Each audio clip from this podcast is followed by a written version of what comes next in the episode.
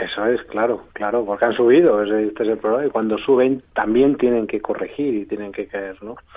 Eh, hombre, más, eh, a, ver cómo decirte, eh, es, razonable que se advierta, y yo también lo advierto a mis suscriptores en gerodortega.es, ¿no? Que, pues que, que, hemos llegado a una zona, nos estamos aproximando a una zona de resistencia importante en las bolsas europeas. Bueno, estamos prácticamente, nos hemos acercado a los altos del año pasado, que no es poco. Y todo eso, que decir, hemos vuelto a esos, altos después de eh, bueno, de tener a los bancos centrales subiendo tipos de interés, como bien, hemos, como, bien sabemos, eh, eh, intentando frenar esa, esa inflación galopante, que es verdad que se, está moderando, pero que es ciertamente, ciertamente importante. Em, ahora, claro, vienen las dudas. Digo, digo las dudas en el sentido que, bueno, lo has comentado, que vamos a ver, conoceremos luego a las 8, ¿no? Es cuando... A partir de las 8, sí. Sí, exactamente. Bueno, para intentar extraer, yo no sé lo que va a extraer el resto. Yo, al final, eh, yo me sigo quedando con el precio, digo, porque muchas veces, lo comentábamos creo que la semana pasada, ¿no? Eh, yo creo que esto le está pasando mucho inversor minorista. Estamos intentando desmenuzar... Eh, eh, bueno, pues cuestiones que además se nos escapan, se nos escapan de nuestro entendimiento en el sentido de, o sea, muchas veces cuando se habla se dice, bueno, pues yo creo que puede haber una recesión. Dice, pues ya me contarás cuál es tu modelo econométrico, porque yo cuando iba a la universidad eh, nos enseñaban esto, ¿no? Que no sé si el Banco de España lo tiene, pero al margen, al margen de esto, es decir, hablamos con una frivolidad en ocasiones de todos estos temas que eh, yo tengo la sensación de que hay mucho inversor minorista que son los que finalmente acaban siendo perjudicados, que, que dejándose llevar, como es razonable, de voces que evidentemente están autorizadas a la hora de hablar, gente que sabe que sabe eh, bastante de estos de estos temas. Y claro, si me estás advirtiendo de las eh, dificultades eh, eh, que está atravesando el mercado, de las cuestiones tan sumamente eh, duras, de todo cómo se, cómo se está tensionando eh, bueno, los, los, por los tipos de interés como, como consecuencia de esa política monetaria y el, el impacto ¿no? que, que, pues, que tiene que haber o que debiera haber en los mercados, como solemos seguir a la renta variable estadounidense y bueno, siempre hemos pensado que últimamente que la bolsa europea no se era capaz de moverse de forma autónoma,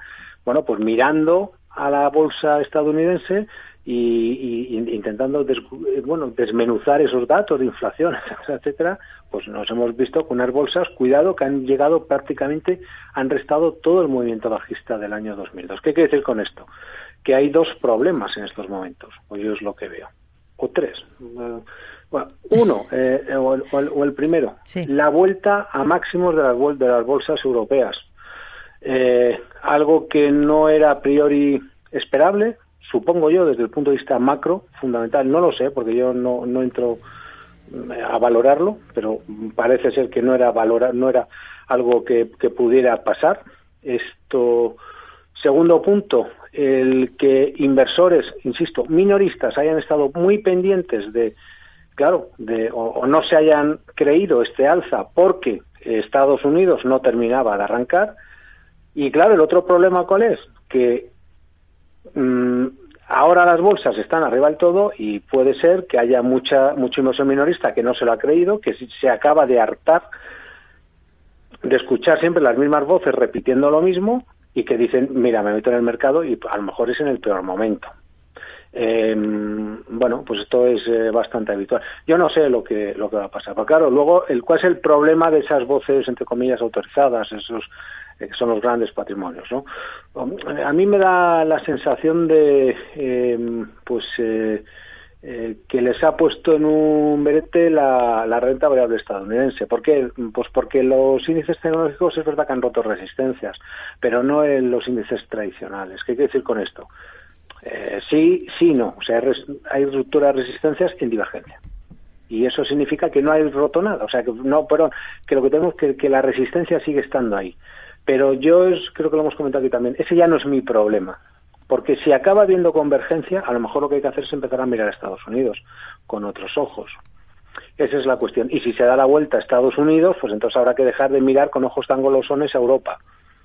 Pero claro, si la renta estadounidense supera los altos en convergencia de diciembre del año pasado, eh, la cuestión es, mm, y ya no hablo, ahora hablo de esas otras voces autoridades, ¿y tú qué vas a hacer? ¿Y tú qué vas a hacer? Ese es el, el, tema.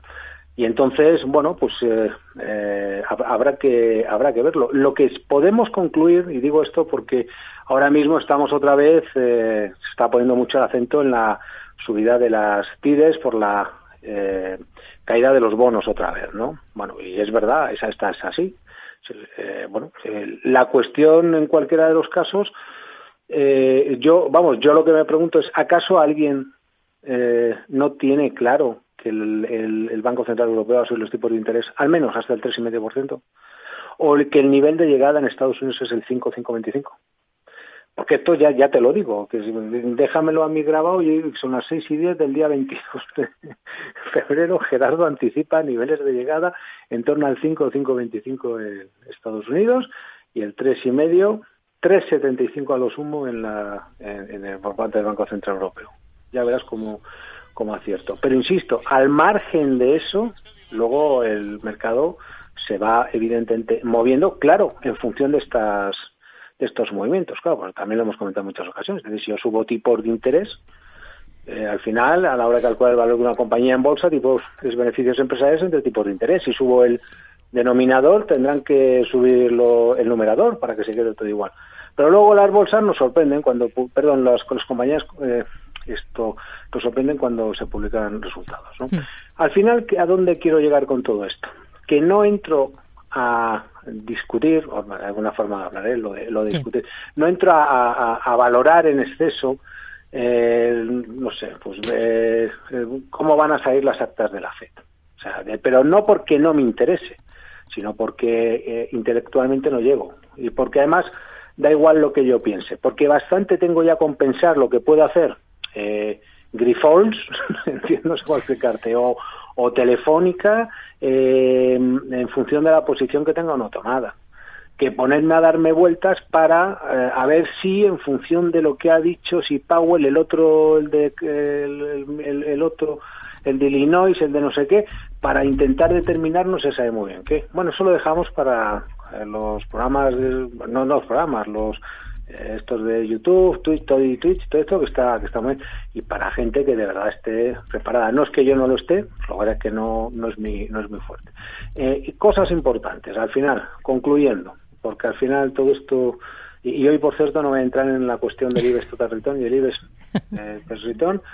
Eh, Carlos sabe que eh, tengo razón, y, y, pero no lo va a asumir en público. Ah, bueno, cada uno tiene, tiene su postura, está de un lado del río y nadie quiere cruzar. No, bueno, yo ya a mí me, me bueno, sí, eh, venga, acepto. Una forma de verlo. Eso es. Eh, el objetivo de las bolsas europeas, eh, de, de, momento digo porque digamos que esto que las eh, que la tendencia sigue, sigue en marcha, sigue estando en los altos de eh, marzo del, año pasado. Eso no, no cambia. Niveles de control, ¿qué es lo que me importa? Yo lo que no quiero es que se pierda la zona 4.167 aproximadamente el Eurostox y 15.170 del DAX. Punto. Y que no lo hagan, por supuesto, en convergencia.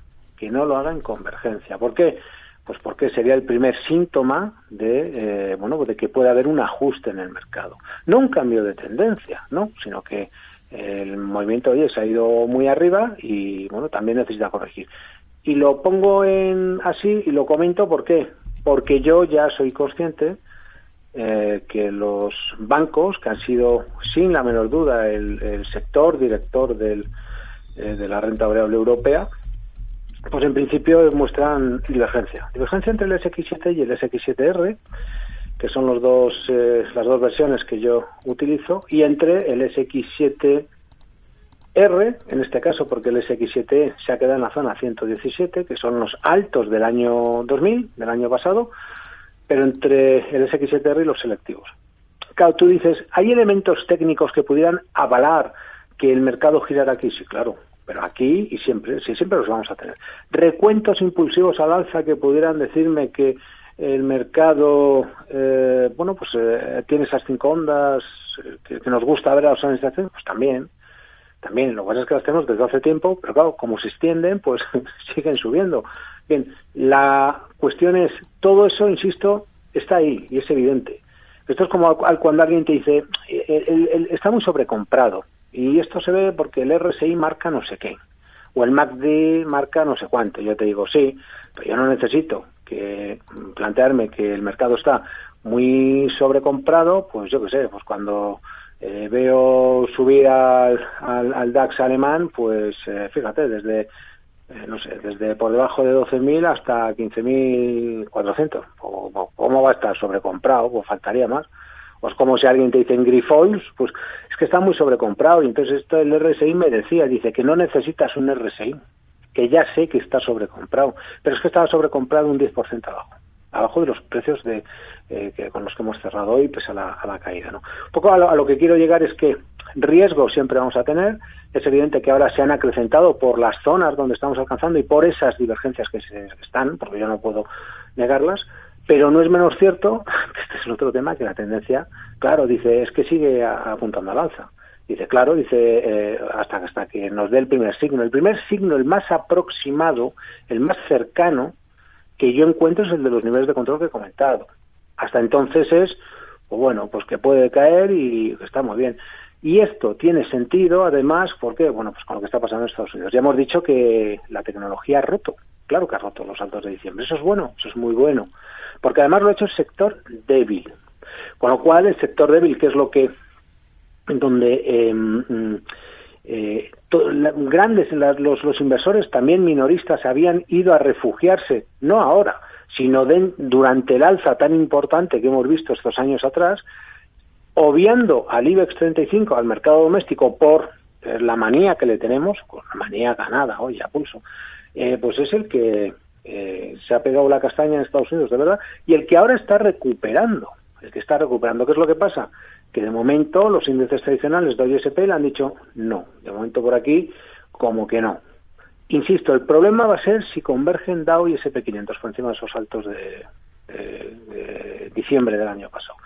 Ahora, ¿cómo puedo trabajar esto? Pues un poco pues con lo mismo, con las velas de ruptura que sacaron hace 3-4 semanas, eh, la tecnología, mientras se mantengan, esto sigue apuntando al alza. Pero, ¿qué sucede? Si esas velas que rompen al alza fallan, Hombre, eh, si tengo divergencia, el sentido común, porque al análisis técnico hay que ponerle cierto sentido común, lo que me dice es, seguimos en resistencias. Y si seguimos en resistencias, bueno, pues entonces es razonable que flexionen, sobre todo en eh, Europa, porque en Europa, hombre, es donde hemos sido más avanzados y tenemos todo el tema este que hemos que hemos comentado. ¿no? Así que, bueno, pues de momento vamos, todo esto lo que quiero decirte es que estamos como estábamos la semana pasada. La semana pasada fue cuando se publicaron los datos de IPC, ¿no? Sí, vale, pues eh, la semana pasada estamos el dato de IPC de no sé qué, la C2 era en el da, la, la Reserva Federal se reúne para, oh sorpresa, va a subir 25 puntos, ha subido 25 puntos básicos, ¿cuánto esperaba? 25. Ah, el Banco Central Europeo se ha reunido, ha subido 50 puntos básicos. ¿Qué se esperaba? 50. Pues, pues eso. Hmm. Estamos todas las semanas con algo porque tiene que haber algo. Y todo eso forma parte de un todo que es un mercado para, al final, concluir lo que es una evidencia, Rocío, que esto es muy complicado. Muy complicado. Y un último detalle. Eh, el IBEX, eh, no, esto no va por la Carlos, ¿eh? o sea, no, quede claro, el Total Return eh, es verdad que ha eh, superado sus, sus altos de todos los tiempos, lo ha hecho al cierre de vela semanal. Bueno, pues yo te digo que siguen resistencias. Aunque lo haya superado, sí. ¿Por qué? Pues porque necesita la convergencia, uno, con el press return y dos, necesitó un cierre, que esto se lo lleva al cierre de vela mensual, un cierre de vela mensual como mm. Dios manda, no un poquito que no sé qué, no sé cuánto. Así que también hay, hay otro argumento que nos dice que estamos en resistencias, pero bueno, es que eso ya